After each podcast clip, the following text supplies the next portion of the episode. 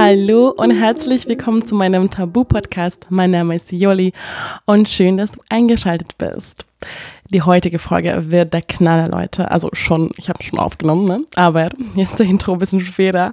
Und heute hatte ich ein richtig tolles Interview mit der lieben Aino Simon. Sie ist Gestaltstherapeutin, Beziehungscoach und Autorin von dem Buch Liebe, Lieber, Einzigartig. Und dieses Buch wirklich hat mein Leben verändert. Und ich bin auf sie durch das Buch vor ein paar Monaten aufmerksam geworden. Und jetzt darf ich ein Interview mit ihr führen. Und ich weiß, wie viele von euch dieses Buch auch wegen meiner Empfehlung geholt haben. Und ich bin so stolz auf euch, weil das Buch ist wirklich ganz neu, ganz frisch. Es geht viel um Themen, die in der Gesellschaft vielleicht anders betrachtet werden, wie zum Beispiel Fremdgehen, Erwartungen, unterschiedliche Bedürfnisse in Beziehungen. Genau über solche Themen haben wir jetzt gesprochen. Also freut euch, ganz viel Spaß. Ich hoffe, dass ihr sehr viel mitnehmen könnt. Und bitte, bitte leitet weiter die Folge an Leuten, die auch davon profitieren könnten. Und wie immer, ich freue mich wahnsinnig über eine 5-Sterne-Bewertung auf Spotify und folgt mir super, super gerne. Und ja, ganz viel Spaß und schreibt mir super gerne Feedback, wie ihr die Folge fandet. Hallo Aino, schön, dass du hier bist. Endlich. Endlich treffen wir uns. Juhu. Ey, wir haben so lange auf dieses Gespräch gewartet. Ewig. Ja. Aber jetzt endlich die, gut, die gute Zeit angekommen. Danke, dass du hier bist. Danke, dass du einen Freitag, äh, Mittag Zeit nimmst für unser Gespräch. Ich freue mich sehr. Ich freue mich auch total. so, die erste Frage, wer bist du? Kannst du dich vorstellen, bitte? Oh Gott, wer bin ich? Ein Mensch auf diesem Planeten. Auf der Suche nach Sinn und Verbindung. Hm. Also, ja, ich bin genau wie du, ein Mensch mit Stärken und Schwächen. Und ähm, ja, ich beschäftige mich schon lange mit der Frage, wie Beziehungen gelingen und was wir dafür tun können, um in gesunde Beziehungen zu kommen, denn das ist die Grundlage für ein glückliches Leben. Hm, wow, danke, so schön gesagt. ähm, ja, du bist auch, du machst so viel und ich kenne dich tatsächlich, also ich kenne dich von dem Buch und ich wollte kurz die Geschichte erzählen. Ich war im Juni äh, in Wien bei Freunden, also bei einer Freundin und sie lebt auch in einer offenen Beziehung. Und habe ich bei ihr, ich war ein bisschen krank leider und dann habe ich Zeit gehabt und habe einfach hier Bücher durchge, ja. Und dann habe ich dann Buch gesehen. Ich war so, aha, ich kenne das Buch noch gar nicht und ich kenne so viele Bücher schon über Beziehungen. Direkt aufgeschnappt, direkt angefangen zu lesen. Dann musste ich aber Wien verlassen. Ich bin nach Tansania gefahren und ich war so, ihr, Wali, kann ich das Buch mitnehmen? Ich würde gerne weiterlesen. Sie so, ja, ja, kannst du mitnehmen. Und dann habe ich richtig, ja, und dann war ich oh mein Gott, das ist so cool und so andere Ansichten. Und dann weiß ich, okay, ich muss unbedingt mit dir einen Podcast aufnehmen. Und äh, weil ich dann deine Ansichten so anders finde und so frisch, vor allem weil du selbst noch nicht monogam lebst. Und das war für mich so, okay, bitte mhm. komm auf meinen Podcast. Mhm. Und äh, ich finde es so schön, dass wir jetzt hier sind. Ja, also danke, danke, dass, das, ähm, dass du da so offen bist. Denn ja, die Art, wie ich über Beziehungen denke, ist vielleicht ein bisschen anders, ist natürlich inspiriert durch meine eigene Geschichte. Weißt du, ich habe vor 20 Jahren meinen Mann kennengelernt und habe ähm, mit ihm zwei Kinder bekommen, auch geheiratet. Und wir haben von Anfang an ähm, hatten wir, haben wir Gespräche geführt über Sexualität, über Monogamie, welche Erfahrungen wir da gemacht hatten. Und wir hatten beide vor unserer Beziehung erlebt, da hatten wir andere Beziehungen und wir haben da beide erlebt, dass wir heimlich fremdgegangen sind. Und das war etwas, was wir beide gemacht haben und erlebt haben und aber nicht gut fanden. Ne? Es ist irgendwie jemand, der fremd geht, der weiß ja, dass das so eigentlich scheiße ist. Kann man einfach so sagen. Das tut dem anderen weh und deswegen kommt es ja auch zu diesen Heimlichkeiten. Ne? Und wir haben darüber gesprochen und haben gemerkt, wenn es so viele Menschen machen und wenn wir das selber auch schon erlebt haben, dann muss es da doch irgendwie hm, also das ist irgendwie ein Thema, das sollten wir uns mal anschauen. Muss das denn so sein? Und wir haben dann gemerkt, dass wir das wahrscheinlich beide gar nicht monogam leben wollen, waren aber unheimlich ineinander verliebt und haben dann gesagt, gut, dann, wir wollen einander nicht betrügen. Also wie kriegen wir das hin, dass wir diese Bedürfnisse besser verstehen, die wir haben und dass wir einvernehmlich da miteinander umgehen und dass ja jeder sich ähm, die Bedürfnisse, die er hat, erfüllen kann. Und so kam das, dass wir von Anfang an eine offene Beziehung geführt haben, die aber im Laufe der 20 Jahre ganz viele unterschiedliche Phasen natürlich hatte. Ja. Mm, wow, 20 Jahre.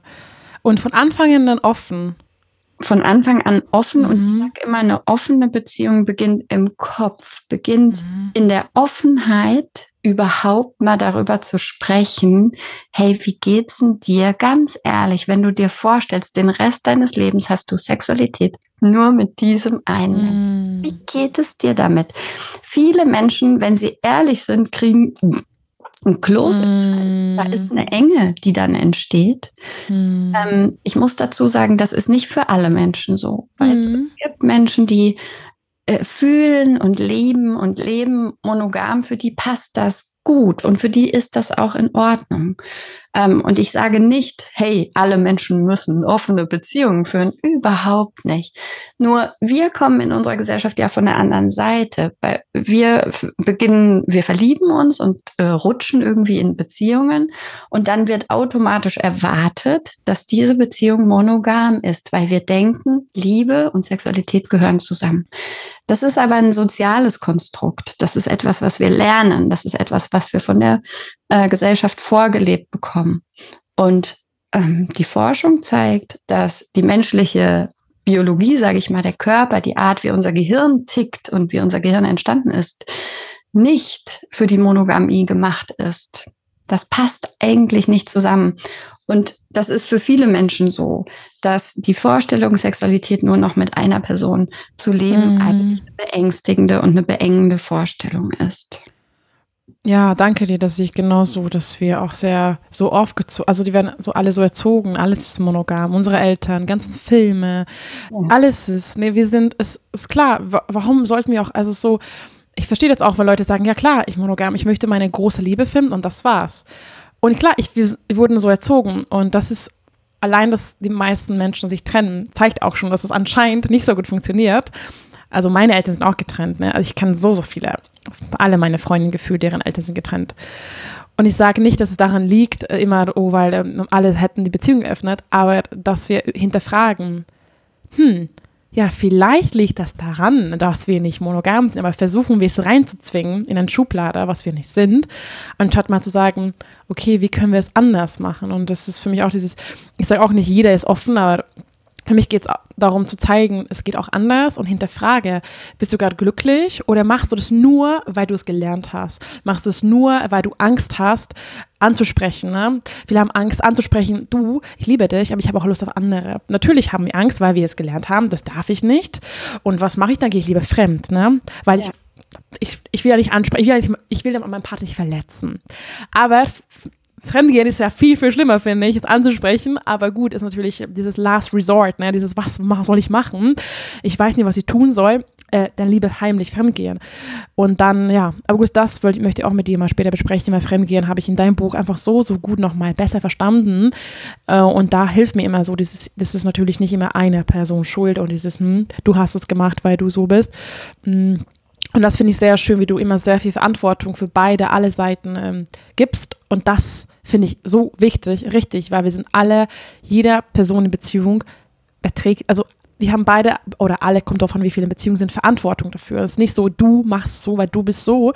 Ich, ich ähm, ist auch so mein Beitrag dazu. Ne? Es braucht ja zwei Menschen mindestens in Beziehung. Ne? Mhm. Und das finde ich so schade, dass wir oft die Verantwortung abgeben und auf die andere projizieren und, und diese, Opfer, diese Opferrolle reinrutschen, was am Endeffekt das Leben, finde ich, viel anstrengender macht. Weil du immer dieses ausgeliefert bist, so dass so, das Leben passiert zu mir und ich kann nichts tun. Ja. Das fand ich in deinem Buch sehr, sehr gut beschrieben. Ja. Ja, ich finde wichtig an der Stelle, dass wir ähm, in Sachen Beziehung ähm, zwei menschliche, ich sag mal, Lebensbereiche oder Erfahrungsbereiche miteinander knüpfen, das verknüpfen. Das eine ist Liebe. Liebe zu dem anderen. Ähm, was ist Liebe? Liebe ist, wenn ich möchte, dass es dem anderen gut geht, wenn ich möchte, dass er wächst, dass er sich entwickelt, dass er ein Leben führt, wie es ihm gemäß ist. Und ich habe ganz zu ganz vielen Menschen möglicherweise Liebe. Ich liebe meine Eltern anders, als ich meine Kinder liebe. Ich liebe meinen Partner vielleicht anders, als ich meinen besten Freund liebe. Es gibt aber das das Gefühl der Liebe gibt es ähm, in, in ganz unterschiedlicher Hinsicht. Und ähm, nicht mit jedem, den ich liebe, möchte ich auch Sex haben. Das wäre absurd, ne? Aber in, in, der, in der Frage der Partnerschaft, der, der romantischen Liebesbeziehung, da verknüpfen wir die Sexualität mit der Liebe. Und wir müssen verstehen, dass die Sexualität ein völlig anderer Bereich ist des menschlichen Erlebens. Und äh, manchmal kommen Sex und Liebe zusammen vor, dann ist es auch mh, hm, speziell oder besonders schön. Aber beide Bereiche kommen auch getrennt voneinander vor und haben getrennt voneinander eine Berechtigung oder eine Bedeutung. Und wenn man das versteht, dann kann man auch verstehen, warum äh, Sexualität äh, auch außerhalb von Liebesbeziehungen oder neben der eigenen Liebesbeziehung eine große Rolle spielen kann und vor allen Dingen immer dann, wenn es darum geht, dass Menschen sich entwickeln wollen, dass sie sich verändern wollen, dass sie ein intensives Lebensgefühl haben wollen, dass sie vielleicht neue Seiten an sich entdecken wollen, dann spielt Sexualität oft eine ganz große Rolle. Und wenn ich von vornherein die ähm, Beschränkung an dieser Stelle habe, weil ich noch nicht mal darüber nachdenken darf, auch nicht drüber reden darf, auch nicht ähm, was ausprobieren schon gar nicht darf. Also wenn es da diese Beschränkungen gibt, dann heißt es, dass ich bestimmte Bedürfnisse habe, die nur heimlich ähm, sich irgendwie ihr Recht holen können. Und das bedeutet, dass ich auch Dinge tue, die mir selber gar nicht so klar sind, weil ich es ja auch vor mir selbst verheimlichen muss, möglicherweise. Ne? Mhm. Und deswegen sage ich, die wichtigste Prophylaxe gegen Fremdgehen ist, wenn wir miteinander über diese Themen reden. Erstmal offen reden, damit wir frei werden, darüber nachzudenken und das eigene wirklich zu spüren und das eigene zu entdecken und nicht durch die Vorgaben von außen erstmal irgendwas zu leben, was halt andere sich für mich ausgedacht haben. Mhm. Und würdest du es empfehlen, dass man solche Themen schon von Anfang an in der Partnerschaft oder Beziehung anspricht? Je früher Paare über diese Themen sprechen, umso besser, weil vom ersten Tag deiner Beziehung entstehen sogenannte Regeln oder Vereinbarungen auf das, was wir beide für wahr halten, ja, auf das, was für wir beide voneinander erwarten, was wir uns gegenseitig versprechen, ja. Mhm. Also in jeder Beziehung gelten unterschiedliche Regeln. Ähm, selbst wenn du jetzt sagst, du vergleichst monogame Beziehungen miteinander, dann ist das, was erlaubt ist oder was nicht erlaubt ist, unterschiedlich. In der einen Beziehung ist es zum Beispiel total okay, wenn man, wenn die beide Partner auf der Straße flirten. Ja, so. Das kann total im Rahmen der Monogamie stattfinden. In der anderen Beziehung ist es überhaupt nicht okay, wenn einer von beiden jemand anderem nachschaut und daran Freude hat. So. Hm. Oder darfst du gegengeschlechtliche Freundschaften führen? In einer monogamen Beziehung ist es völlig okay. In der anderen monogamen Beziehung ist das schon ein Affront. Und herauszufinden, auf was wir uns hier gerade einigen, geht nur, wenn wir darüber reden. Ja, mm. und da mhm. gibt es an der Stelle kein richtig oder falsch. Das Problem ist nur, dass jeder mit seiner eigenen Vorstellung reingeht und sagt, die ist richtig, gell? Mm. Und wenn alles, was davon abweicht, ist wahrscheinlich falsch. Und diese Haltung verhindert, dass wir was Neues entdecken. Die verhindert, dass wir ähm, sehen, ach, du machst es ja ganz anders. Mhm, vielleicht könnte es auch anders sein. Na, ich denke mal drüber nach, wie sich das für mich vielleicht anfühlt. Und dann ist es ja so, dass das, was sich heute für dich richtig anfühlt, morgen oder übermorgen sich vielleicht verändert haben kann. Also es gibt in Sachen Beziehung nicht das eine Richtige, sondern es gibt nur das, was für dich beziehungsweise für euch beide in diesem Moment gerade stimmig ist. Und um herauszufinden, was zwischen euch stimmig ist, braucht ihr das Gespräch. Hm. Ja, ja, ja. Und ich finde, meine Meinung, also dass, wie ich sehe zum Beispiel, je früher wir es ansprechen, desto einfacher ist, also je später es ansprechen, desto schwerer ist das oft, wir sind schon so jahrelang in diesem Konstrukt drin, ne? jahrelang, wir haben es daran gewöhnt und dann plötzlich kommt die eine und sagt, sag du, nach drei Jahren ist mir, möchte ich jetzt endlich sagen, ich möchte das nicht mehr haben. Und dann zu erwarten, dass die andere Person nach drei Jahren dann so plötzlich sagt, ja, kein Problem. Ne? Und das, wie, je früher wir es ansprechen, desto, ich habe einen richtig guten Podcast gehört und da war so, am Anfang der Beziehung, wir bauen zusammen was auf. Und wir machen erstmal ne, die, die Steine Zement und je später wir das dann sagen, das Zement ist schon so hart, das nochmal aufzukurbeln und sagen, es ist viel schwerer, am Anfang zusammen, auf, zusammen zu besprechen, wie möchten wir die Beziehung führen. Ne? Dann ist es viel einfacher, zusammen zu gestalten, als später zu sagen, du, ich möchte jetzt doch was ganz anderes haben. Ne? Und da nochmal alles aufzu, ja, nochmal den Zement aufzubrechen und sagen, nein, ich will das und das so haben, ist halt natürlich viel, viel herausfordernder als am Anfang der Beziehung, wo es alles noch relativ flüssig ist, alles noch in dieses ähm, Phase ist, wo wir noch beide vielleicht uns auch dieses äh, schauen, okay, was möchtest du, was möchte ich? Und das finde ich, das hat mir auch richtig meine Augen geöffnet, auch in Hinsicht auf unsere Beziehung, weil ich jetzt merke, dass, also wir sind ja auch sieben, zwar sieben Jahre zusammen, die letzten Jahre, neu, neue Sachen waren einfach mit krasse Widerstand da. Krass wieder, krass viel, dieses, dieses Beschützen. Nein, das kann nicht so sein und wie kannst du nur und nein. Und anstatt zu merken, dass die Person hat vielleicht jahrelang das nicht ausgesprochen und jetzt hat er oder sie jetzt doch den Mut bekommen und natürlich ist es hart und natürlich ist es auch für mich hart, darf auch hart sein, dann im Moment zu sagen, boah, nach all den Jahren ist es verdammt hart für mich. Ähm, genau, und da finde ich, das hat mir richtig gut geholfen, am Anfang an zu trauen, trau, traut euch zu sagen, was ihr wollt, anstatt zu sagen, ja, es wird schon okay sein in fünf Jahren und jetzt, jetzt ist okay, was sie monogam sind, in fünf Jahren kann ich ansprechen das noch, ne? So. Ja, also manchmal ist es, oder häufig ist es so, dass die Paare am Anfang auch das Gleiche wollen, weil am Anfang bist mhm. du verliebt und in der Verliebtheitsphase gibt es nur das, das ist wunder, wunderschön.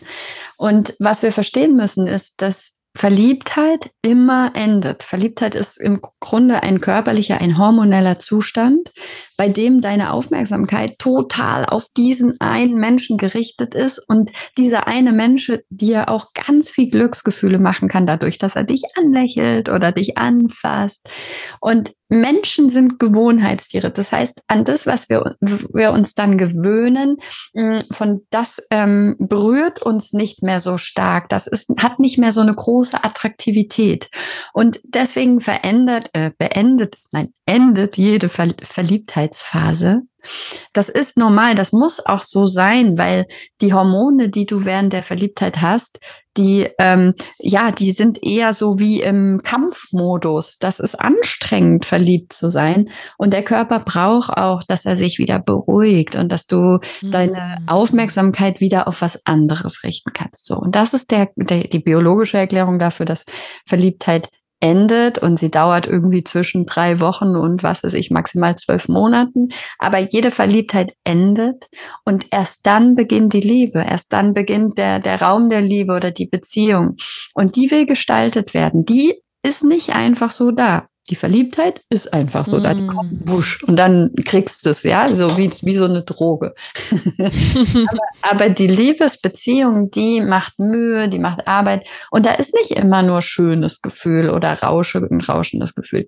So, und wenn du dich dann in dieser Verliebtheit irgendwie auf etwas festgelegt hast, und dann merkst du in der Liebe, oh, irgendwas ist nicht mehr so, dann trauen sich Paare häufig nicht darüber zu sprechen und dann denken sie vielleicht, die Liebe ist weggegangen, dabei ist die Verliebtheit weggegangen. Und das ist ein Unterschied, ne? So. Und je früher du beginnst zu sagen, weißt du was? Nichts ist beständig außer der Wandel dann lass uns doch davon ausgehen, dass wir uns verändern werden. Und wenn wir Kinder bekommen oder unsere Kinder groß werden oder äh, wir Krankheiten bekommen oder was, die den Arbeitsplatz wechseln oder sonst was, das sind alles Momente, wo sich unser Leben verändert und damit ändern sich unsere Bedürfnisse. Also von Anfang an zu sagen, jetzt ist es gerade wunderschön und lass uns lernen, darüber zu reden, Veränderungen zu besprechen und zu integrieren und neue Lösungen zu suchen. Weil vielleicht ist es so, dass man sieben Jahre gar nicht die Beziehung öffnen will, weil man total happy ist in dem Monogam und auf einmal ändert sich was in deiner Körperlichkeit oder in deiner Psyche und du merkst, oder du triffst irgendeine Person, die in dir auf einmal dieses macht, ja, und du denkst, oh, ich will die küssen unbedingt, ja, das ist ja wie so ein Brrr, etwas, was so stark dann als Bedürfnis sich melden kann. Und an der Stelle nicht in die Falle zu geraten und das dann einfach zu tun und das zu verheimlichen. Du verheimlichst das ja, weil du Angst hast vor dem Wandel, weil du Angst hast vor den Konflikten, die sich daraus entstehen, weil du auch dem anderen nicht wehtun möchtest oder weil du denkst, das ist eigentlich verboten oder du denkst, das ist schlecht, das darf ich nicht was auch immer. Ja, das gibt viele mm. Gründe, warum Menschen dann heimlich mm. werden mm. und nicht darüber sprechen. Und dieses heimlich werden führt natürlich dann letzten Endes zu größeren Verletzungen tatsächlich. Und ähm, eine Sache. Ich erlebe immer wieder, dass in Zeiten, in den Zeiten, in denen wir leben, mit der Digitalisierung und der Veränderung unserer Kommunikation, ähm, eigentlich muss man sagen, dass jede Affäre irgendwann auffliegt. Es lässt sich kaum noch verheimlichen, weil du findest, du hinterlässt Spuren, ja, irgendwelche Chats, irgendwelche E-Mails, irgendwelche äh, Kontaktdaten, die irgendwo da sind. Es ist so, dass es viel, viel wahrscheinlicher geworden ist, dass eine heimliche Beziehung oder Affäre oder was weiß ich irgendwann irgendwo hochpoppt und von deinem Partner oder von mhm. deiner Partnerin entdeckt wird. Das heißt, mach, also ich warne davor, heimlich so etwas zu tun, sondern wenn du merkst, da ist dieses Bedürfnis, du willst es gerne haben, dann äh, nimm all deinen Mut zusammen und zeig dich deinem Partner oder deiner Partnerin, bevor da was passiert ist. Und dann werdet ihr wahrscheinlich in einen mühevollen, schwierigen Prozess eintreten. Die Chance, die ihr dann habt, ist, dass ihr etwas findet, in dem sich für euch beide Bedürfnisse befriedigen lassen ähm, und dass ihr verhindert, dass ihr euch richtig, richtig übel wehtut, weil das passiert beim Fremdgehen. Und davor kann ich nur warnen. Hm. Ja, danke dir. Ähm, hm, was mir so direkt einfällt, dann, was vielleicht jetzt viele dann fragen, okay, aber wenn mein Partner anspricht und sagt, du, ist mir, ich, es fällt mir schwer zu sagen, aber ich möchte mit anderen Frauen was haben. Ja. Ist natürlich für sehr viele Menschen, vor allem Menschen, die unsichere Bindung haben, die Menschen, ja. die erlebt haben, äh, in Kindheit. Also ich mhm. kann auch darauf sprechen, also ich habe daran sehr viel gearbeitet, deswegen habe ich auch jetzt noch eine Beziehung und kann anderen Menschen helfen. Aber es ist verdammt, tut verdammt weh, weil ich mich direkt frage, bin ich nicht gut genug? Gebe genau. ich dir nicht gebe ich dir nicht genug? Was, genau. warum brauchst du noch eine andere Person? Warum bin ich dir nicht gut genug, ne? Ich bin dir nicht gut genug. Das ist mhm. der Satz, den du dann denkst. Und das ist mhm. erstmal ein Gedanke. Ähm, das ist gar nicht der Grund, warum dein Partner Interesse an diesen anderen Aktivitäten hat. Und erstmal bist du da nicht die Einzige, sondern genau das ist, was passiert. Erstmal denke ich, ich reiche nicht. Hm. Mein Körper reicht nicht, meine Sexualität, die ich dir gebe, reicht nicht, mein Sein reicht nicht. Und wenn du diesen Gedanken, diese Form der Gedanken hast, geht dein Selbstwertgefühl natürlich noch weiter in den Keller und du fühlst dich vielleicht verlassen oder verraten oder ähm, eben weg geschoben und ähm, das fühlt sich einfach fürchterlich an. Das heißt, du beziehst es auf dich, du nimmst die Sache persönlich. So. Mhm. Und ähm, das ist normal und das ist erstmal in Ordnung. Nur was hilft, ist, wenn du beginnst zu merken, nee, es ist gar nicht gegen mich gerichtet und es ist auch nicht persönlich gemeint, weil was ist beim anderen los? Also ich finde, dass man es, also am, am leichtesten hm, denken kann, wenn man sich die Struktur des Gehirns ähm, anguckt.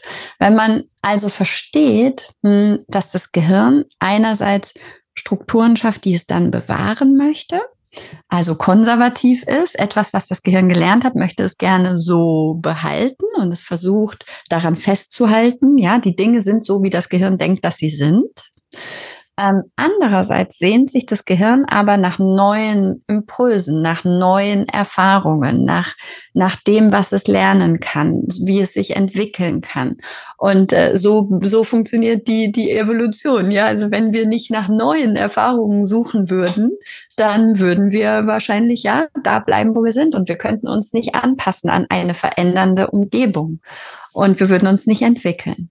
Also diese, dieser Reiz des Neuen, der ist in unserer Biologie begründet und weißt du, du bist die perfekte Frau für deinen Partner bestimmt und du bist wundervoll, wie du bist, aber du bist bekannt. Du bist nie neu. Du bist immer nur am Anfang neu.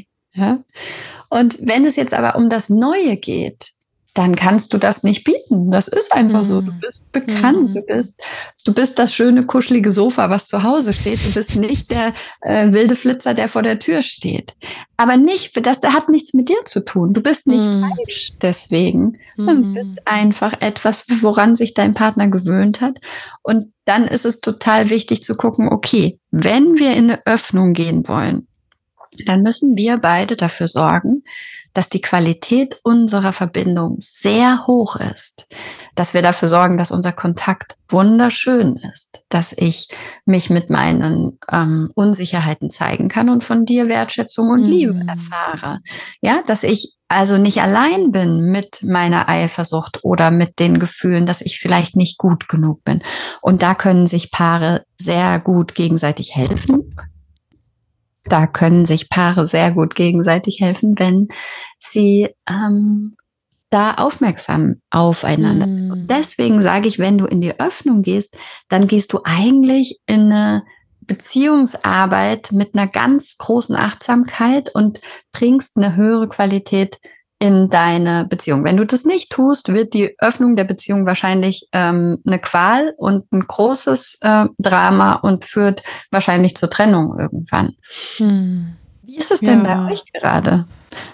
Äh, wollt, das wollte ich kurz, sorry, ganz kurz noch, ähm, sagen, genau, das ist auch, was du meintest, eine offene, offene Beziehung kann nur geöffnet werden, eine gesunde Beziehung. Also viele sagen dann, die wollen eine Beziehung retten. Und dann, oh, die Beziehung schon öffnen, das, Leute, das, funktioniert, das nicht. funktioniert nicht. Genau. Das, funktioniert nicht, mhm. weil es äh, offene Beziehung ist noch, es ist einfach challenging und ist für mich pure Persönlichkeitsentwicklung, pure Selbst. Ich habe mich damit dabei so für mich so gut kennengelernt und mich so weiterentwickelt. Und dafür braucht man Kraft, Energie und natürlich, wie du meintest, eine Beziehung, was gesund ist, stabil ist, wo ich mich wohlfühle, ja. mich gesehen fühle. Und das ähm, kann ich nur empfehlen. Bitte keine Beziehung retten, äh, weil die denkt, oh, eigentlich habe ich keinen Bock mehr auf den Partner, aber lass mal öffnen die Beziehung. Nee, nee, nee. Nee. Das funktioniert nicht, denn im Grunde kannst du nur öffnen, wenn du deinen Partner besonders liebst und besonders ähm, viel Aufmerksamkeit auf eure Verbindung äh, legst. Ähm, weil sonst werden die hm, Gefühle der Eifersucht einfach sehr, sehr stark werden. Und das führt zu Konflikten, wenn ihr damit nicht produktiv und, und vor allen Dingen wirklich ernsthaft liebevoll umgeht. Hm. Ja. Danke dir. Jetzt wolltest du fragen, was wegen ja, meiner wie, Beziehung. Ja, wie ist das im Augenblick? Wie, wie lebt ihr gerade eure offene Beziehung? Mhm. Ähm, genauso, wir sind seit fast sieben Jahren zusammen und wir waren erst mal zweieinhalb Jahre monogam. Ich muss auch sagen, dass mein Freund schon damals Anfang an mir gesagt hat, dass er mal die Beziehung öffnen möchte, weil er in seinem Leben nie Single war. Ich war damals 20, mein Freund war sieben Jahre älter, 27 und ähm, wie gesagt, er war immer in Beziehungen in seinem Leben. Und ich war damals 20, unfassbar unsicher, sehr eifersüchtig und komme aus Ungarn, wo ich auch niemand, also offene Beziehung war für mich so, was ist das? Nein, monogam ist die einzige Liebe und ich war unfassbar, also man kann auch schon sagen, sehr toxisch eifersüchtig damals. Für mich war, mein Freund hat eine Frau irgendwie, die waren mal klettern zusammen in der Halle und hatten Frau geredet, einfach nur geredet und ich fand das ganz schlimm.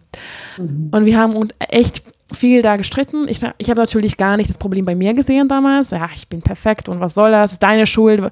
Und ich habe komplett auf ihn projiziert, weil ich natürlich auch nicht anders wusste. Und ich war damals noch gar nicht mit mir selbst verbunden. Ich war, ich habe gar nicht irgendwie, ich habe noch nie mit dem Thema beschäftigt. Und dann habe ich aber bemerkt, also wir haben die Beziehung gehabt und und ähm, es war alles voll schön und und Auf jeden Fall bemerkt, dass ich auch Lust auf andere habe. Männer, weil ich selber sehr, sehr wenig Erfahrung hatte. Also sexuell hatte ich fast keine Erfahrung davor gehabt. Und das Spannende ist, ähm, ich, war, ich habe in Holland studiert damals, halbes Jahr, und dann habe ich halt einen, einen Boy, einen Mann kennengelernt und ich wollte halt auch mit ihm was haben, aber unsere Beziehung war noch monogam und für mich war klar, ich natürlich werde nicht fremdgehen. Ich habe meinem Freund gesagt, ich würde gerne mit ihm was haben. Sehr witzige Geschichte. Mein Freund damals komplett ausgeflippt, weil er, er fand das dann er wollte offene Beziehung haben, aber dann im Moment, als es kam, da war es doch zu viel. Und da war so, oh, okay, jetzt, jetzt ist Wirklichkeit. Jetzt ist so, okay, okay, vielleicht ist es viel einfacher, darüber zu reden, als zu machen. Und dann war so, nee, nee, nee, das kann er noch nicht. Und für mich war das, ich war so, ja, verstehe ich, in Ordnung. Es war weil so, ja, okay, warum sagst du die ganze Zeit? Aber ich habe verstanden, dass es natürlich ist viel einfacher, das zu sagen, als in den Umsetzung zu kommen. Ne? Ja. Und er war auch überrascht, dass ich dass ich, wir waren ein Jahr zusammen und ich wollte halt nach einem Jahr schon die Beziehung öffnen. Für ihn war das so schnell. Und das ist natürlich auch wieder das seine Ängste. Und ich, ich habe auch verstanden und ich habe auch gesagt, alles cool. Ich habe ihn jetzt angesprochen. Ich habe auch dann gesagt, dann natürlich nicht. Ich möchte nicht fremdgehen und ist mir auch bewusst, du bist meine wichtigste Person. Aber ist mir auch bewusst, dass es in Zukunft nochmal hochkommt, das Thema. Und ich wusste, dass er das auch will. Deswegen bei uns, wir hatten schon dieses Basis, wir wussten beide, das wollen wir. Nur wir haben noch diesen Zeitpunkt noch gesucht, es ne, wo wir merken, okay, jetzt vielleicht. Und das finde ich auch voll fein. Und dann war ich halt reisen allein in Indien damals, vor vier Jahren, zwei Monate. Und meinte mein Freund zu mir, hey Juli, wenn du mit jemand was hast, bitte, du, du bist kein Problem für mich. Ich möchte, dass du frei bist. Ich möchte, dass du eine Erfahrung in, in, in, Indien bist und ich möchte nicht, dass du irgendwie dich zurückhältst, nur weil dein Freund zu Hause sitzt. Ich habe gedacht, so, ja, komm, also, ja, gut, meine, man plant das jetzt nicht, ne? Ich gehe hin, guck mal. Und ich habe natürlich niemals geplant, so, ja, ich habe jetzt keine Dating-Apps benutzt. Habe tatsächlich mit zwei Männern dann connected und wir haben offiziell dann unsere Beziehung geöffnet, vor vier Jahren. Mhm wie du, auch, wie du auch meintest, wir haben seitdem unfassbar viele Phasen erlebt und unfassbar viel durchgemacht. Und ich sage euch, auf Beziehung ist auf jeden Fall nicht einfach. Mhm. Es hat uns sehr gefordert, aber ich, ich würde sagen, dass unsere Beziehung ist einfach so tief geworden und ja, es war echt, also letzten zwölf Monate waren jetzt nochmal die sehr challenging, ähm, weil mein Freund ähm, und ich gleichzeitig uns an andere Personen verliebt haben letztes Jahr. Der verliebt hat, wie du meintest, eine Phase, was kurz ist, aber das erste Mal dachten wir beide, ja, das ist jetzt ein bisschen mehr als verlieben. Das ist jetzt vielleicht sogar Liebe für uns später. Und das war jetzt nicht so, oh, wir daten mal ein bisschen rum und schön. Ich habe ja davor auch schon mich oft verknallt in Männer, aber es war trotzdem nie das Gefühl, dass ich mit einem Mensch auch zusammen sein würde. Es war schön, ich habe mich verliebt, ich habe es genossen. Ähm, für mich auf Beziehung war, also am Anfang war ja Sex, jetzt ist für mich seit Jahren, für mich ist viel wichtiger die Connection. Also ich mhm. interessiere mich gar nicht mehr für Sex. Ich habe den besten Sex mit meinem Partner, ähm, aber ähm, ich liebe mit anderen Menschen zu connecten, Erfahrung zu sammeln, andere Menschen kennenzulernen, zu daten. Ja, diese Aufregung. Ich liebe das, die ganze Aufregung. Mhm. Aber ich, ich, ich gehe nie raus und date einen Mann, weil ich Bock habe, mit ihm in eine Kiste zu springen. Das hatte ich mal gehabt, diese Phase, und ich bin auch sehr dankbar. Das war wichtig für meine Entwicklung, zu merken, dass ich mit anderen auch den sexuell nur habe. Und es ist, aber jetzt bemerkt habe, das gibt mir einfach nicht viel, dieses nur körperlich, rein körperlich, bumsen. Es, ich habe diese Entwicklung schon hinter mir. Ich möchte jetzt richtig tiefer gehen und wirklich die andere Person kennenlernen und daten. Und natürlich verstehe ich, wenn viele sagen, boah, das ist natürlich viel mehr Angst, was kommt, ne, weil dieses Gefühle im Spiel sind. Das verstehe ich absolut. Deswegen haben wir auch diese Phasen durcherlebt, wo wir bemerkt haben, wir hatten ganz viele Regeln gehabt am Anfang. Wir hatten zum Beispiel, wir durften nur eine Person einmal sehen. Wir mhm. hatten unfassbar viele Regeln aufgesetzt. Wir haben gar keine Regeln mehr. Einzige. Regel ist offene Kommunikation, Safe Sex, klar, offene ja. Kommunikation und alles mit Consent. Aber sonst haben wir bemerkt, alle Regeln waren nur dafür da, uns selbst zu beschützen. Genau. Unsere Ängste, was auch voll wichtig war damals. Und ich sage auch nicht, dass, dass ähm, das war genau wichtig, Stück für Stück langsam die Beziehung zu öffnen und nicht reinzusprengen und sagen, viel Spaß, ich mache mein Ding, du machst dein Ding, wir sehen uns irgendwie. Ja. Genau, dieses Stück für Stück langsam. Und das ist bei jedem individuell. Also schon manche sagen, ich sage immer vor ganz vielen Paaren, erstmal daten, nur mit Küssen, kein Sex, ne? Und dann schauen, wie, wie war das für euch? Zu mhm. viel, alles klar. Und ähm, das ist auch, was ich oft sehe bei Menschen, dass sie so lange die Beziehung öffnen wollen und wenn das geöffnet ist, dann rasten sie komplett aus. Ja, komplett ja. ausrasten, weil die so sehr unterdrückt haben, die Bedürfnisse. Ne? Und das ist wieder die Gefahr, dass du natürlich andere Person komplett verletzt, weil natürlich die Person ist dann komplett überfordert und sagt, oh mein Gott, was soll ich jetzt machen? Mir geht's richtig schlecht. Du vögelst mit allem rum und ich bin hier alleine und ich habe voll die Traum, ja, weiß nicht was für Dinge aus meiner Vergangenheit. Und ja. das ist auf jeden Fall das Wichtige auf Beziehung. Du bist nicht Single, ne? Das ja. ist, was ich oft sage. Ich bin nicht Single, Philipp ist nicht Single, mein Freund Philipp. Wir haben Beziehung und es ist mal so, dass natürlich er, ist, er kann nicht machen, was er will komplett, sondern er checkt bei mir ein und wir sind mittlerweile schon sehr, sehr frei geworden, aber es hat gedauert. Das, äh, ich habe ganz lange sehr Kontroll dran gehabt durch meine Erfahrungen aus meiner Kindheit. Ich wollte ihn kontrollieren. Ich hatte Angst. Ich, ich Eifersucht ist auch ein, ein Kontroller. Ich kontrolliere. Ich bitte, ne, mach das nicht. Mach das nicht. Und ich habe unfassbar viel daran gewachsen und jahrelang gedauert. Ich meine, das ist immer noch eine, ist immer noch eine Reise. Ich habe jetzt nicht durchgespielt, das Game so. Nee, das hört nicht auf. Das hört nicht auf.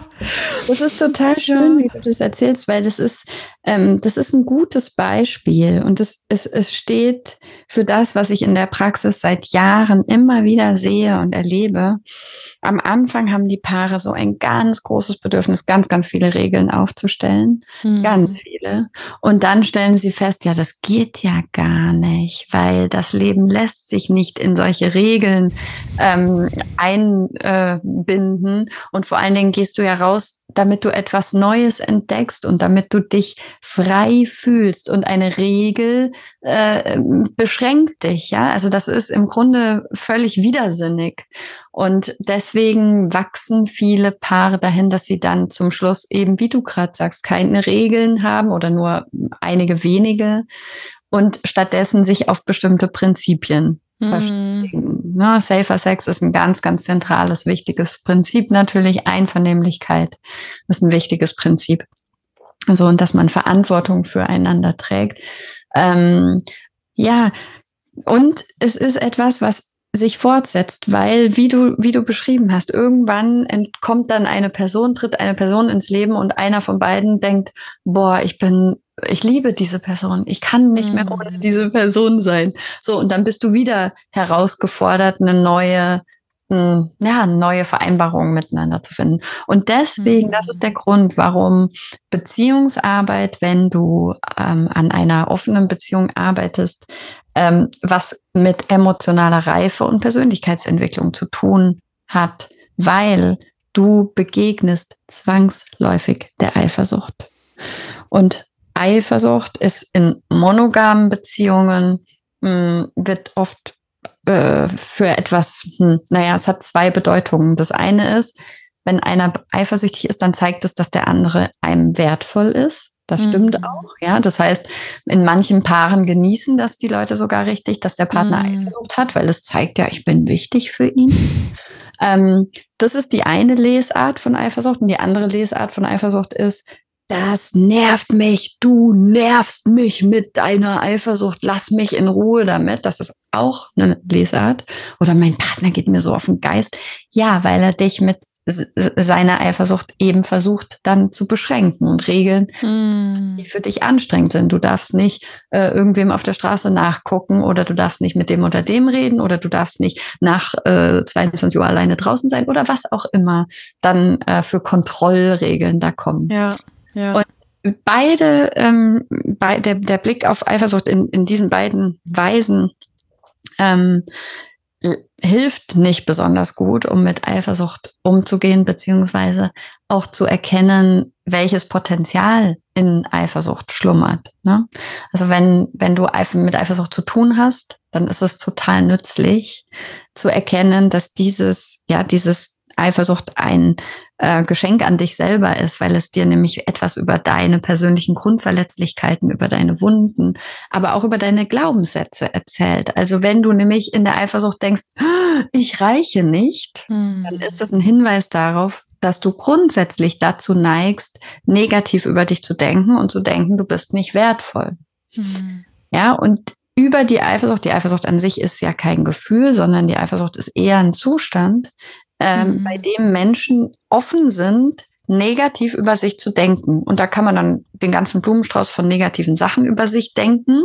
Und diese Negativgedanken, die führen zu negativen Gefühlen oder schweren Gefühlen wie Wut, wie Angst, wie Traurigkeit, wie Scham. Also die ganze Palette der Gefühle. Manche Leute werden, wenn sie eifersüchtig sind, total zornig. Andere Menschen werden, wenn sie eifersüchtig sind, stumm schämen sich. Mhm. Also mhm. jeder kann, äh, du, du erkennst sozusagen nicht ähm, am Gefühl, ob das jetzt Eifersucht ist oder nicht, sondern du erkennst mhm. es nur im Gespräch, wenn du mit Menschen darüber sprichst. Aber erstmal die Gefühle, die, die du produzierst in deiner Eifersucht, sind sehr unterschiedlich. Und wir leiden ja dann unter diesen schweren negativen Gefühlen. Und wenn wir sie auflösen wollen, dann ist es total nützlich zu gucken, welche Selbstbotschaften, welche Botschaften an uns selbst äh, schicken wir da gerade. Und ist es vielleicht möglich, diese Gedanken durch andere Gedanken zu ersetzen? Wir haben vorhin schon drüber gesprochen.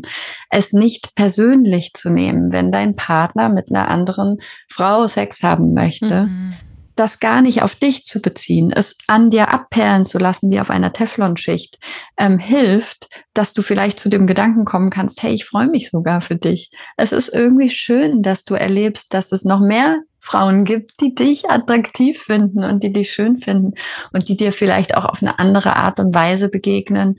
Ähm, ja, dass die deine Vielfalt, deine, deine Erfahrungen im Leben und dein, dein vielfältiges Erleben äh, stimulieren. Mm. Also du hast ein reiches und erfülltes und, und abwechslungsreiches Leben, wenn du ähm, dafür offen sein kannst. Und das ist doch eigentlich was Schönes. Das gönne ich dir. Ich gönne dir das, weil ich dich liebe, weil ich mm dein, dein Bestes will. Und die Bewegung, ich will dich für mich alleine haben, könnte man sagen, ist vielleicht nicht besonders liebevoll, sondern ist tatsächlich hm, vielleicht ein bisschen selbstbezogen. Ich für mich, ja. Jetzt, jetzt verstehe ich natürlich diese Bewegung, weil wir haben einfach unterschiedliche Bedürfnisse. Und vielleicht an der Stelle, ähm, wir Menschen haben unterschiedliche Bedürfnisse, die wir alle kennen, aber die unterscheiden sich im Laufe des Lebens. Und manche Menschen haben ganz großes Bedürfnis nach Sicherheit. Ja, da gibt's Lebensphasen, da, da geht es einfach um Sicherheit. Andere Menschen geraten in Lebensphasen, da haben sie ein ganzes großes, großes Bedürfnis nach Freiheit, nach, mhm. nach Selbstwirksamkeit, nach, nach dem Neuen. Und beide Bedürfnisse sind in sich komplett richtig. Ja, keins ist falsch. Sie sind nur unterschiedlich. Und die Strategien, mit denen ich dann diese Bedürfnisse versuche zu befriedigen, ist entweder, ich will eine monogame Beziehung oder ich will eine offene Beziehung. Ähm, also, mono, ob ich monogam lebe oder offen oder polyamor, das ist eine Frage der Strategie, die ich wähle. Das ist nicht äh, die Frage meines Bedürfnisses. Also ich bin ähm, nicht äh, per se äh, biologisch festgelegt monogam oder offen oder polyamor, sondern ich finde für meine Bedürfnisse bestimmte Strategien. Und dann mhm. kann es mhm. eben sein, dass ich das Gefühl habe, die Monogamie ist die beste Strategie für mich oder eben die offene Beziehung. Mhm. Ja, oh, du hast so viel gesagt. Ich wollte dich gerne unterbrechen. Zu den Bedürfnissen fand ich auch sehr, was du in deinem Buch äh, geschrieben hast, Liebe, Liebe einzigartig, was für mich auch sehr augenöffnend war, dass wir die Bedürfnisse auch anders bewerten. Dass wir ihm Wertung geben. Zum Beispiel in Sicherheit wird unsere Gesellschaft als wichtig empfunden, ja. aber Bedürfnis nach Freiheit oder nach Leidenschaft, es wird ja nicht so wichtig empfunden.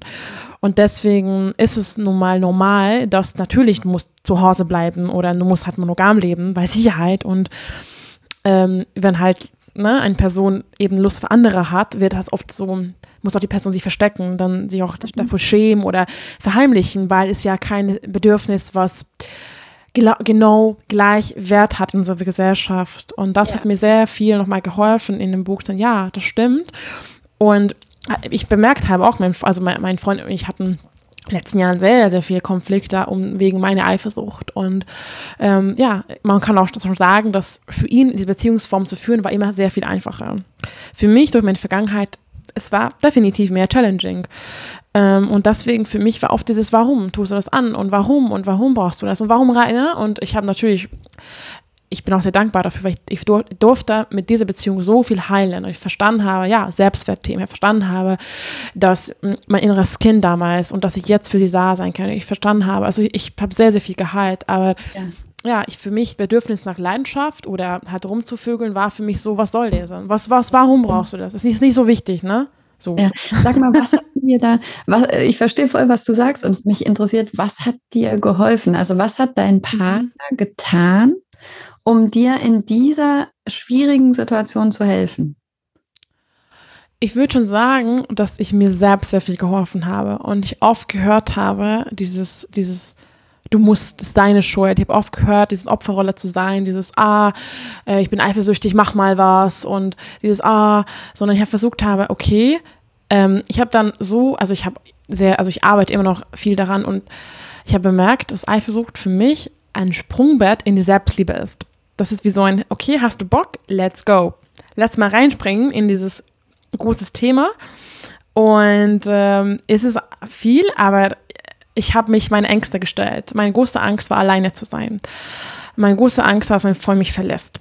Also was ich gemacht ja. habe, ich habe alleine Zeit verbracht. Ich bin, ähm, ich habe alleine gewohnt eine Zeit lang. Ich war alleine reisen dann nochmal und bemerkt habe, ähm, mich besser kennengelernt. Und diese Angst, alleine zu sein, also ich, mein Freund und ich waren jahrelang so abhängig voneinander emotional. Ich für mich, mein Freund war mein Zuhause. Mein Freund war mein, mein, mein Zuhause, mein, mein Safe Space. Und ich habe jahrelang romantisch geglaubt, dass es wunderschön ist. Ich habe meinen Soulmate gefunden. Er gibt mir alles, was ich brauche.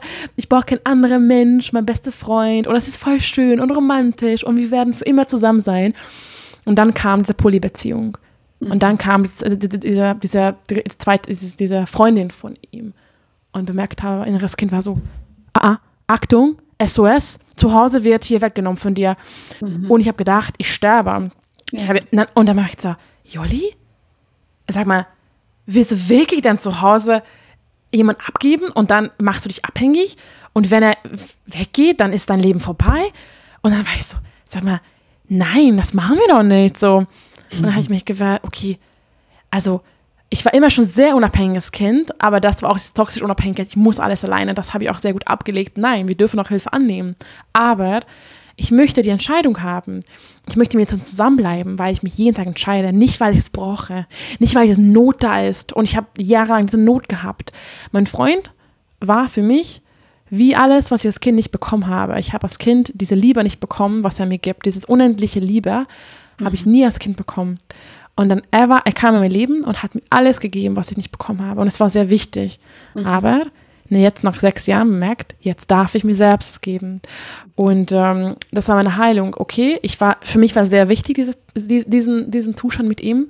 Aber jetzt, jetzt kann ich selbst mein Zuhause sein. Und wenn er, wenn er jetzt datet, kurz wieder hochkommt das Gefühl, oh, oh, oh, oh, oh, dann kann ich für mich da sein, sagen, was brauchst du, Jolli? Was kannst du selbst geben? Mhm ja, und die sehen, okay, und wovor hast du Angst? Mhm. Und man mhm. merkt, ja, auch wenn er mich verlässt, ist auch okay. Schade, klar, es ist traurig, aber das Leben geht weiter. Ich werde überleben. Mhm. Ich werde ein geiles Leben weiterführen. Und warum soll er mich überhaupt verlassen? Mhm. Und seitdem ich bemerkt habe, je mehr Freiheit ich ihm gebe, was er bekommt, desto mehr hm. ähm, desto mehr bleibt bei mir, weil er sagt, du gibst mir alles, was ich brauche, aber mhm. und du gibst mir noch mehr, du gibst mir Freiheit, was ich nie bekommen habe. Mhm. Also warum soll ich, warum soll ich dich verlassen? Ich will dich bei dir bleiben, aber ich möchte trotzdem mit anderen was haben. Also oft, indem wir das unsere größte Angst geben und diesen Widerstand nicht mehr leisten, dann ist es so viel einfacher und wir dieses Widerstand zu leisten, dieses dieses festzuhalten, dieses Klammern, das ist was viel anstrengender ist, als loszulassen. Und ach, ich kann nicht mehr festhalten. Und ich lasse dich los. Und wenn du bei mir bleibst, voll schön. Wenn nicht, ich kann das eh nicht verhindern. Ja. Und ich verhindere das nicht mehr. Und ich kann, nicht, ich, ich kann dich nicht zu mir ketten. Bleib bei mir. Und ich möchte, dass du bei mir bleibst, weil du das jeden Tag entscheidest und nicht, weil du, weil du Angst hast, mich zu verlassen. Nicht, weil du denkst, ich kann nicht ohne dich. Ich kann auch ohne dich. Und das war dieses Jahr mein Journey zu lernen, ich kann ohne mich und ich liebe jetzt alleine zu sein. Und wenn er weg ist, war jetzt wieder seine, mit seiner zweiten Freundin jetzt bei ihr, vier Tage. Mir, war, mir ging es super, mir ging es sehr gut. Ich habe auf mich geachtet, alles supi. Und ich kam nicht einmal das Gefühl hoch, oh. Aber das hat, es war Arbeit, dahin zu kommen, ja. Die, äh, die Menschen, die uns gerade zuhören, die können dich nicht sehen, aber ich kann dich sehen. Und ich mag gerade mal kurz sagen, während du das mhm. erzählst, du siehst so schön aus und es ist, als ob du irgendwie so scheinst und strahlst von innen heraus. Ich habe das Gefühl, dass es wirklich, und ich habe Gänsehaut am ganzen Körper, weil das so wirklich, das ist so wunderschön, wie du das beschreibst. Und es ist, ähm, das kommt aus dir innen, aus dir heraus. Und so, dass ich frage dich, was hat dein mhm. Partner getan? Und du sagst, weißt du, ich habe mir selbst geholfen. Und das mhm. ist die geile Message hier. Du mhm. kannst dir selbst helfen, auch wenn du in diese Scheiße hineinrauscht, in diese schlimmen Gefühle und in diese schlimmen Gedanken. Du kannst dich entscheiden, dass du anfangen willst, dich selbst zu lieben. Und dann passiert sowas. Ist das nicht schön? Ja. Oh. Danke dir. Ich halte mich jetzt in, selbst einen Arm. Das mache ich jetzt so eine Methode, die ich reguliere ja. und auch nochmal mein kleines Kind und so nochmal mich selbst auf die Schulter tapfer und versuche mir zu sagen, wie stolz ich auf mich bin. Mhm. Weil es war, ja, es war teilweise verdammt hart und ähm, ich selbst habe ich echt gedacht, die letzten zwölf Monaten, wenn wir es nicht, wenn wir das schaffen, dann wow. Wenn wir es nicht schaffen, weil es war echt verdammt hart und äh, wir sind durchgegangen, kennst du vielleicht das Wort Polyhell? Mhm. Also komplett durch die Polyamor-Höhle. Ja. Und ich habe sehr viel meinen Freund beschuldigt. Ich habe ihm so ja. viel angeschrien und gesagt, du tust mir an.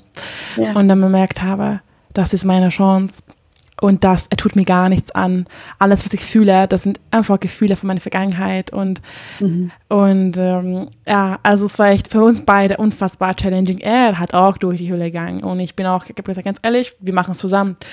Und für ihn war es auch so. Plötzlich war ich dann weg und er hat gedacht, seine ganze Selbstwert war in unserer Beziehung gekoppelt. Also für ihn das auch. War, ne? na, ganz, und das war so spannend zu sehen, wie er dann damit umgeht und dann plötzlich, ich war so stolz, weil ich weiß nicht, ähm, ob du das kennst, bei Männern ist oft so, also mein Freund ist oft so, dass seine Themen sind sehr tief mhm.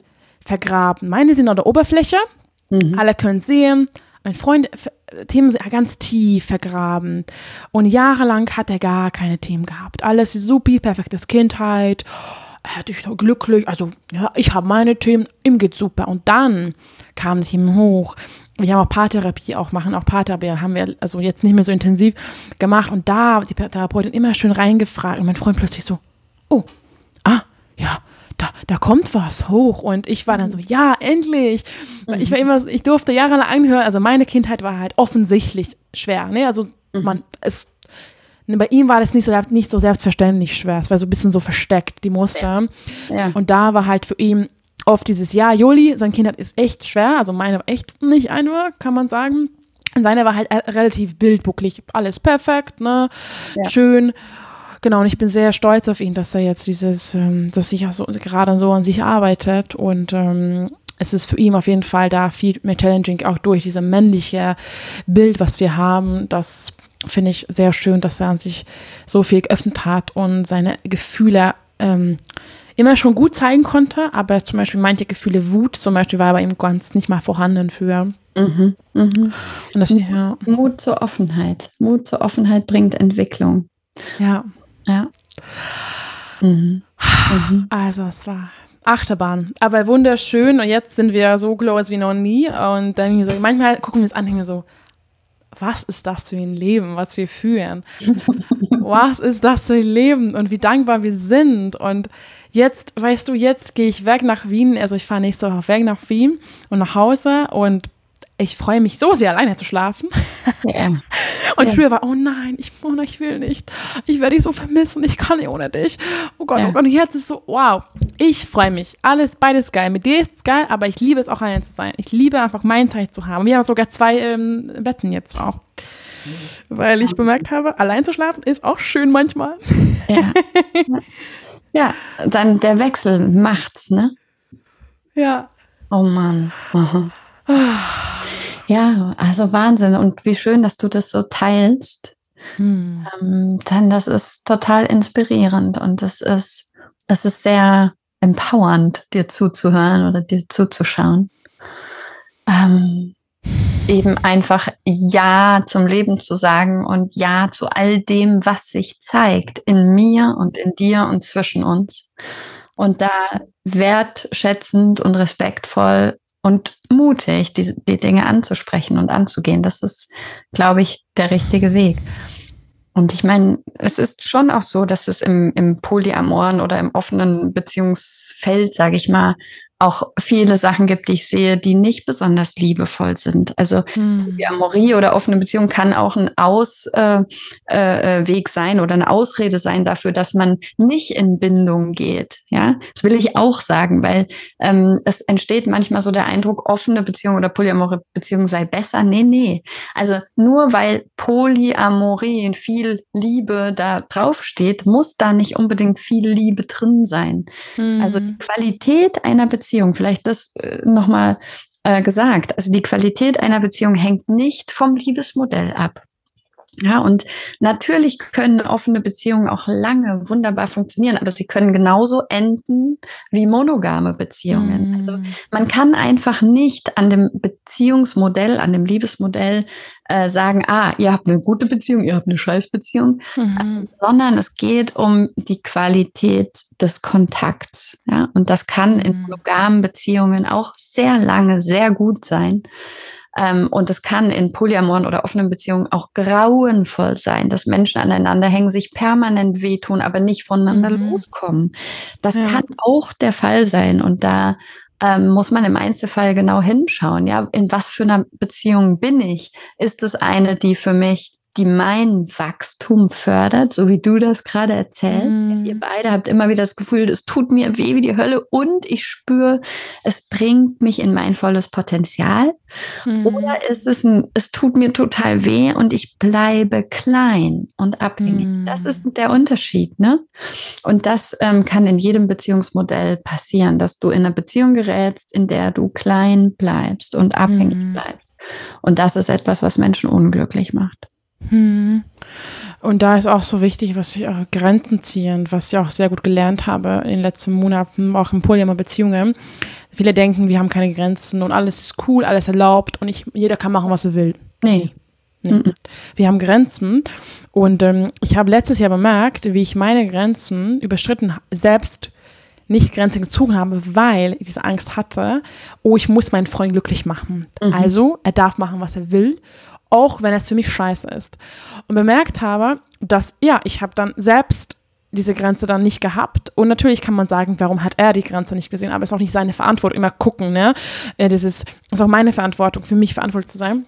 Und was wir, was wir seitdem machen, was ich sehr empfehlen kann, ich ziehe meine Grenze, er zieht seine Grenze und wir gucken zum Beispiel, sagen wir so, er fragt, hm, also wir haben auch ganz viel äh, ähm, geübt, wie man besser kommuniziert. Also du kennst das sowieso von deinem Buch, hast du empfohlen, gewaltfreie Kommunikation, mhm. ganz wichtiges Thema. Allein, was wir oft, ähm, was ich sehr äh, wichtig finde in Beziehungen, wir fragen nicht mehr die Frage, darf ich zum Beispiel zu der Frau gehen? Wie fühlst du dich dabei? Ne? Mhm. Dieses, darf ich, what the fuck, ich bin nicht deine Mama, so. Ne? Ja aber wie fühlst du dich dabei? Und also ich möchte gerne zu dieser Frau gehen und genau. ich möchte mich fragen, wie fühlt sich das an, wenn ich das tue. Genau, wie fühlt sich dann? Und dann ehrlich, ja, ich finde es scheiße, ich, find, ich fühle mich aber kacke. Okay, was brauchst du dafür? Und dann, äh, wir, wir haben sehr, sehr viel daraus gelernt halt, weil mein Freundsthema war auch diese, diese Erlaubnisfragen, auch sein Kindheitsthema, immer Erlaubnis. Und ich habe immer gedacht, oh Gott, ich bin ein schlechter Mensch, wenn ich Nein sage. Ja. Aber ich darf auch, also das war immer das Thema bei uns und ähm, seitdem wir das haben, wir haben immer zum Beispiel, zum Beispiel, wenn er fragt, ähm, sagt, er möchte nach, zu, einer, zu Pauli fahren, also äh, oder jemand möchte fahren für vier Tage oder fünf Tage und fragt, wie fühlt sich dabei? Und ich sage, puh, also für fünf Tage finde ich ein bisschen zu lang, mhm. würde gerne drei Tage. Und dann, er fühlt sich rein und sagt, hm, okay, können wir eine dritte Option finden, was für beide gut sind? Das für beide ein Win-Win und dann überlegen, okay, was wäre die Option, was für dich auch in Ordnung ist. Und das machen wir immer, weil wir mögen das Wort Kompromiss nicht, weil Kompromiss oft dieses Gefühl, beide verlieren was oder eine verliert. Also eine dritte Option ist für uns, so lange handeln wir, bis beide glücklich sind. Und jeder ist ehrlich und sagt, nee, ich finde es zum Beispiel, wollte er letztens mit seinem Papa essen gehen, aber einen Tag bevor er zu Pauli gefahren ist. Und ich habe gesagt, den letzten Abend, bevor du zu jemand fährst, machen wir Couple Couple Time. Oh. Und, und für mich ist ganz klar, da ist auch gar keine, für mich, und dann hat, hat voll vergessen, meinte, oh mein Gott, klar, stimmt, auf jeden Fall, wir haben Ritual, das ist ganz wichtig für uns. Ritual, bevor er was macht und danach. Das ist äh, ganz wichtig, dass wir nochmal uns connecten. Ja. Und da hab, da für mich ganz klar, da für mich Grenze, für mich, nee, das ist eine Grenze für mich. Das ist eine Regel, was wir gemacht haben. Und er war direkt so absolut verständlich. Sorry, ja, ich habe es vergessen, direkt abgesagt. Und sowas finde ich wichtig. Du darfst auch sagen, nein, ich möchte das und so haben. Wir haben es abgesprochen. Und da darf man auch mal sagen, nein, ich will das aber nicht so, weil wir haben es gesagt, wir haben da unser Couple-Time. Und nicht immer dieses, oh, ja, mach mal, ist egal, ob mir scheiße geht dabei, ja. mach mal. Und da ist, habe ich gelernt, meine Grenzen ziehen und Nein zu sagen und zu sagen, ja, ich finde das kacke gerade und meine Bedürfnis ist gerade das und das. Und da auszusprechen und schauen, okay, was sagt ihr dazu und so halt eine Lösung zu finden, zusammen, mhm. gemeinsam. Mhm.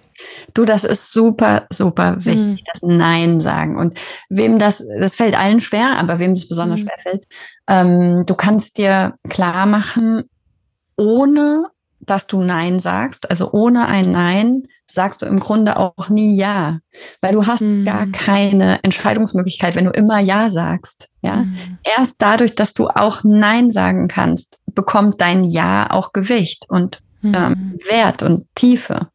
Und was noch helfen kann, ist, dass wir dem Nein eine, eine größere Bedeutung geben, weil im Grunde ist das Nein ein doppeltes Ja. Nämlich erstens, ja, ich höre dich mit deinem Anliegen und ja, ich höre auch meine Grenze und zeige die dir. Na, ich ja. lehne dich gar nicht ab mit dem, was du äußerst. Ich mhm. höre dich. Und ich habe etwas, was dagegen spricht und dafür entscheide ich mich genauso. Also hm. wirklich zu verstehen, Nein sagen lernen, die Grenze ziehen lernen, ist super, super wichtig für glückliche und volle Beziehungen. Und ähm, wir kriegen das halt abtrainiert. Äh, äh, Nein sagen ist nicht erlaubt und dann haben wir oft Angst, dass wir dann Ablehnung erfahren und so weiter. Das ist natürlich total verständlich, aber letzten Endes ist Nein sagen auch einfach nur eine Frage der Gewöhnung oder des Trainings. Also fangen damit doch an. Ja. Und man kann ja auch in kleinen Sachen das mal üben und gucken, ob äh, wie sich das so anfühlt. Also das, das Nein auch des anderen übrigens, ne? Wenn dein Partner nie Nein sagt, das ist auch unangenehm und falsch. Und zu gucken, wie können wir das eigentlich lernen, mal dieses Nein sagen zu trainieren. Das ist so mm. auch so ein kleiner Trick. Und ich finde es schön, dass ja. du sagst, wir haben unsere Rituale. Auch das ist, spielt eine ganz, ganz große Rolle. Also ähm, ich begleite ja Paare hm, ganz häufig, wenn sie äh, ihre Beziehung öffnen oder wenn sie einen Betrug erlebt haben und wieder zurückfinden wollen zu einer äh, guten Beziehung. Und äh, ein Aspekt sind die Rituale. Ne? Also wie organisiert sich das Paar, wie wie macht das Paar die eigene Couple Care, das, die Paarfürsorge? Das ist etwas, was aktiv zu tun ist. Das passiert nicht einfach so, sondern das machst du jeden Tag oder du machst es auch nicht. Ne? Und sich dafür zu entscheiden, den Fokus scharf zu stellen auf das, was wirklich mh, hm, Positivität in unser Leben bringt und was uns beide fördert, das ähm, meine ich mit Couple Care, da mhm. genau hinzugucken. Und die Rituale, gerade wenn man dann äh, mit Eifersucht zu tun hat oder Situationen bewältigen will, die vielleicht nicht ganz einfach sind, da helfen Rituale ganz arg und sind super wichtig. Ja, absolut. Vor allem für, für Paare, die auch zusammenleben, Alltag haben und denken, ja, wir sind eh schon zusammen die ganze Zeit. Aber das ist keine Quality Time dann. Nee. Und ähm, das ist auch viele, die selbstständig sind und sehr, sehr viel arbeiten, wie wir beide. Ich fühle das. Wir sind zusammen, arbeiten von zu Hause. Wir denken, ah, wir sind eh zusammen. Aber da nochmal, nein, das ist keine kalte Zeit. Ja. mal wirklich Zeit ohne Handy, Zeit zu nehmen, ohne Arbeit, mal wirklich ähm, in Natur zu gehen oder halt eure Sporteinheit, was halt euch verbindet und da mal richtig bewusst dafür, wie, wie du meintest, Liebe ist Arbeit, Beziehung ist Arbeit. Es ist nicht irgendwie es ist nicht einfach so, dass es passiert und dann bla bla bla, sondern ne, da ist richtig Zeit und Energie und, ja, und ähm, ja. wirklich dahinter sein. Und das ist halt, was viele echt, glaube ich, nicht verstehen. Und äh, ja, Beziehung ist einfach, aber es ist auch schön, ist ja genau, was ich ja, hm. aber da mal zu verstehen, das ist Arbeit und Zeit und auch mal manchmal Dinge, Prioritäten setzen, ne? Prioritäten setzen. Okay, was ist meine Priorität gerade? Mein Business, meine Freunde, meine Familie oder eben mein Partner und nicht immer dieses, ähm, ich viele sagen, oh, ich kann mich, kann mich nicht entscheiden. Und dann natürlich, wenn du weißt, was deine Priorität ist, kannst du dich entscheiden. So, mhm. einfach ist das dann. Mhm.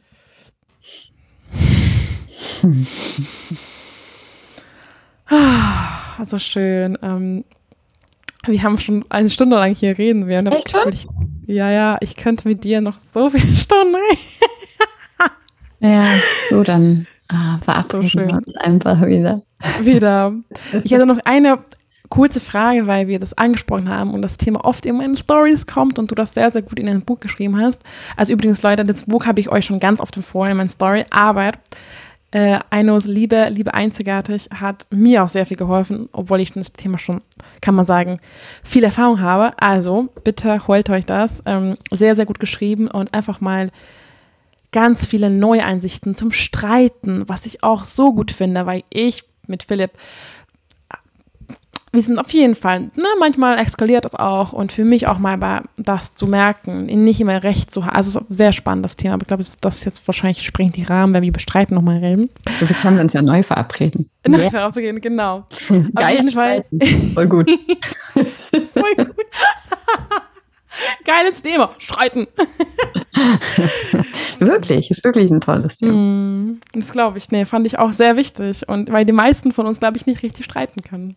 Ja. Und deswegen lieber gar nicht streiten. Ja. Ja, ja.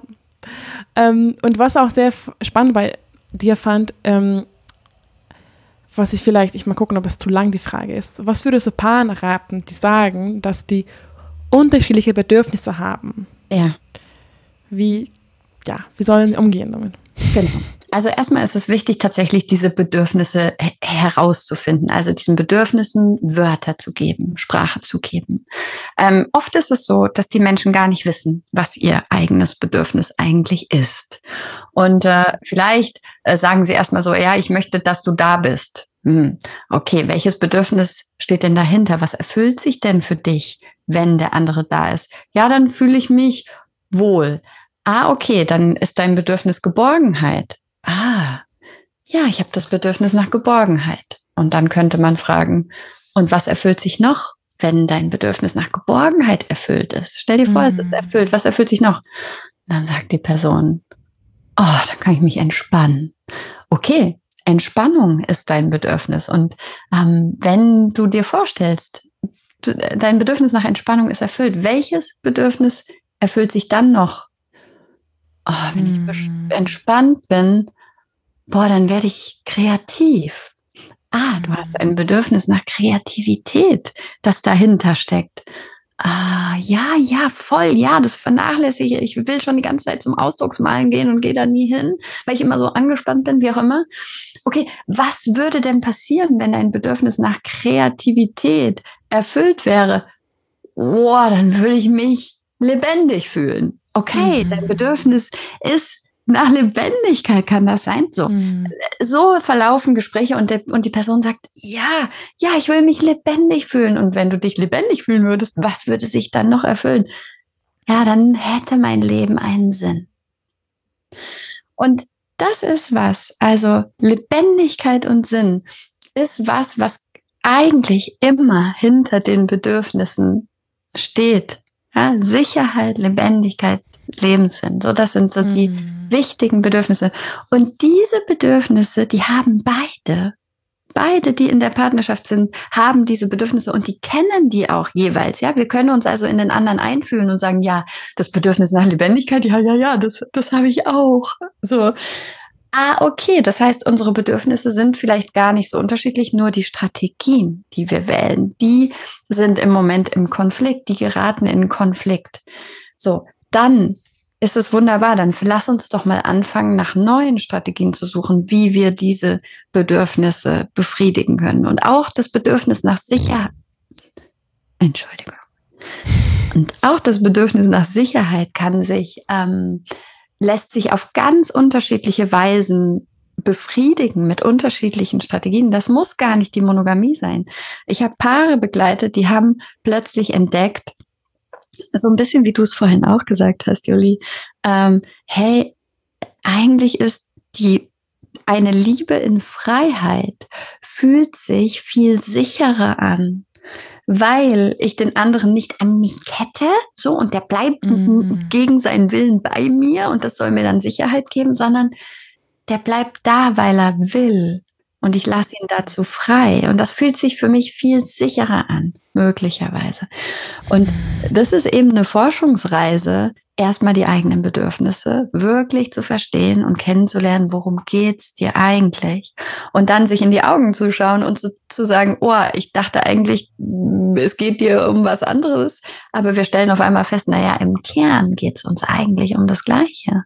Und die hm. Aufgabe ist jetzt, rauszufinden, wie kannst du auf deine Art und ich auf meine Art für die, für die Erfüllung unserer Bedürfnisse sorgen. Und das ist eine wunderschöne Sache. Hm. Wow, danke dir. So schön gesagt. Und, und, und was du im Buch auch meintest, dass wir auch nicht mehr warten sollen, dass die andere alle unsere Bedürfnisse erfüllt. Ja, wir können Partnerschaften, wir können, wir können sozusagen, ähm, ja, wie die Seilschaft, die gemeinsam auf den Berg geht. Ja, wir binden uns aneinander und wollen auf diesen hohen Berg hochkraxeln. Und wir sichern uns gegenseitig, indem wir uns diese Seile und die Knoten und die Gurte umlegen und aufeinander schauen. Aber laufen, klettern, die Muskeln anstrengen, hochkommen auf den Berg, das muss jeder alleine. Und so finde ich, kann man sich auch die Bedürfnisbefriedigung vorstellen. Ja, klar helfen wir einander. Ja, klar können wir uns anfeuern. Aber das Machen, das Tun, das Lebendigsein, das Handeln, das Denken, das Fühlen, alles das musst du selber tun. Und deswegen mhm. ist es deine Aufgabe, deine Bedürfnisse zu erfüllen. Das kann niemand anderes für dich machen. Die anderen können immer nur ja, dich anfeuern oder dir vielleicht mal einen Nussriegel reichen oder die Wasserflasche reichen, wenn du bist. Aber, aber laufen, ackern, ja, das musst du selber. Leben musst du selber und sorge dafür, dass, dein, dass du dein Leben nicht leben lässt, sondern lebe es. Mach es. Du selbst. Mm, okay, super schöne abschließende Worte. Wow. Ja, das haben mit dem Berg, das, das habe ich richtig gut vorgestellt. Vor allem, ich liebe Bergbesteigen. Dann habe ich richtig vorgestellt, ja, ich laufe da hoch. Geil, oder? Dann stehen wir da oben, zum Schluss auf dem Berg, ganz oben und freuen uns miteinander, dass wir das geschafft haben. Und das ist Leben, du. Mhm. Und dann gehen wir runter, völlig erschöpft, ruhen uns aus und dann ruft der nächste Berg. Schön da. Ja. Danke dir, Aino, von ja, ganzem okay. Herzen. Ich freue mich mhm. auf unser zweites Gespräch, ja. weil ich. Ja, lass uns einfach gleich verabreden. Ich freue mich an. Und für diejenigen, die zuhören, wo können sich meine liebe Zuhörerinnen dich finden?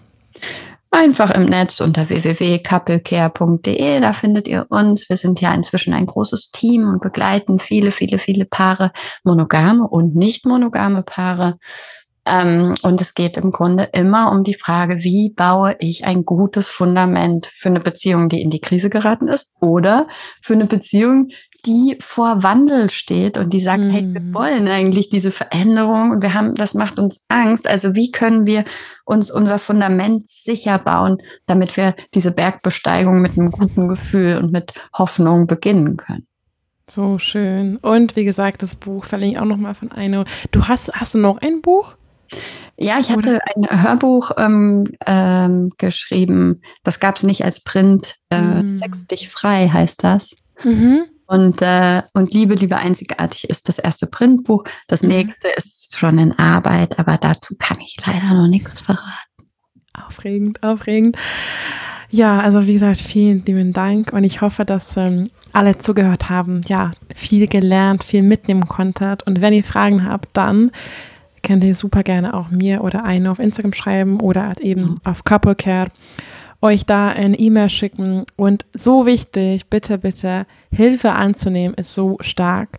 Und ich empfehle jeden Paar Hilfe anzunehmen, weil es jeder, je früher, desto besser. Genau, und das ist unfassbar stark. Ihr müsst nicht alles alleine durchmachen. Deswegen sind da Expertinnen. Und äh, genau. Danke, Eine, dass du hier warst. Danke, Danke. für deine Zeit. Danke für deinen Input. Gerne. Ja, und wir hören uns. Und danke fürs Zuhören, ihr Süßen. Bis bald. Ciao, ciao.